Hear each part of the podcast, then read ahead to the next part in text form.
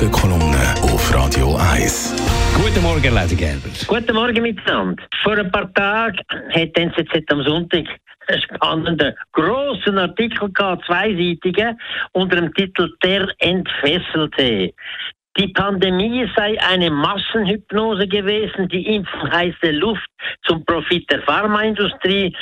Ein Jahr nach dem Rücktritt von Uli Maurer hat er sich endlich geoutet, was er denkt hat und warum er gewisse Sachen gemacht hat, wo man sich immer gefragt hat.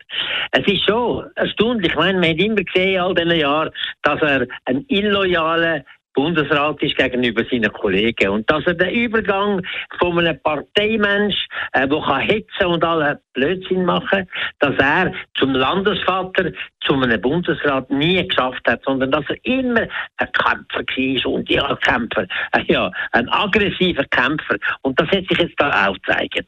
Er hat jetzt in, dem, äh, in dieser Neupositionierung von sich, zum Beispiel in einem halbstündigen Video, hat er äh, sich geoutet, dass er immer schon Impfgegner gewesen Und die Pandemie ist für ihn nichts anderes als eine Hysterie, die ganz bewusst geschürt worden ist und das hat ihn erschreckt. Klar ist heute allen, auch denen, die impfskeptisch sind, klar ist, dass mit den Impfungen gesamthaft 1,6 äh, Millionen Menschenleben können retten Leute, die sonst gestorben wären. Und es äh, sind sonst schon viel gestorben, aber viel, viel mehr wären sonst noch gestorben. Und wenn jetzt einer kommt und sagt, das ist nur Profitmacherei von der Pharma und so und alles heiße Luft.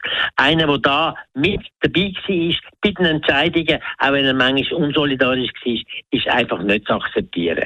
Er hat aber auch in anderen Bereichen eine neue Positionierung vorgenommen. Zum Beispiel äh, bezüglich dem äh, Krieg in der Ukraine, wo er eigentlich sagt, das ist nur ein Stellvertreterkrieg zwischen Russland äh, und dem Westen und überhaupt. Der Sergei Lavrov ist einer der besten Außenminister, die es gibt auf der Welt, wo der, der Putin hat und so weiter. Also solche Sachen, die wirklich ziemlich schrecklich sind, wenn man das muss anschauen muss. Wenn ich äh, mich aber dann zurückerinnere, nochmal zu der ganzen Pandemie-Geschichte, die für uns ganz schlimm, schlimm war, für das ganze Land, wo eine Zeit im 2020 alles stillgestanden ist und man sofort hat müssen grosse Unterstützung machen, haben wir zuerst gefunden, das hat er gut gemacht, der Uli, dass er das sofort gehandelt hat. Aber da haben schon Haufen Leute gesagt, die etwas verstehen, äh, so darf man es nicht machen, dass man mit einem halben A4-Blatt dass man da eine Viertelmillion bekommen ohne Sicherheit, ohne Prüfung, ohne etwas. Mindestens gewisse Prüfungen müssen wir können machen.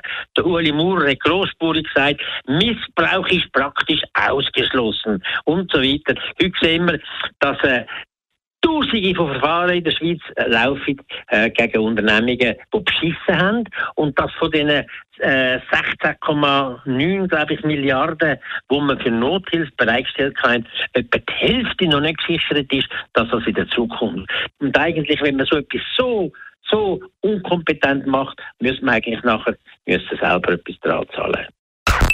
Die Morgenkolumne auf Radio 1.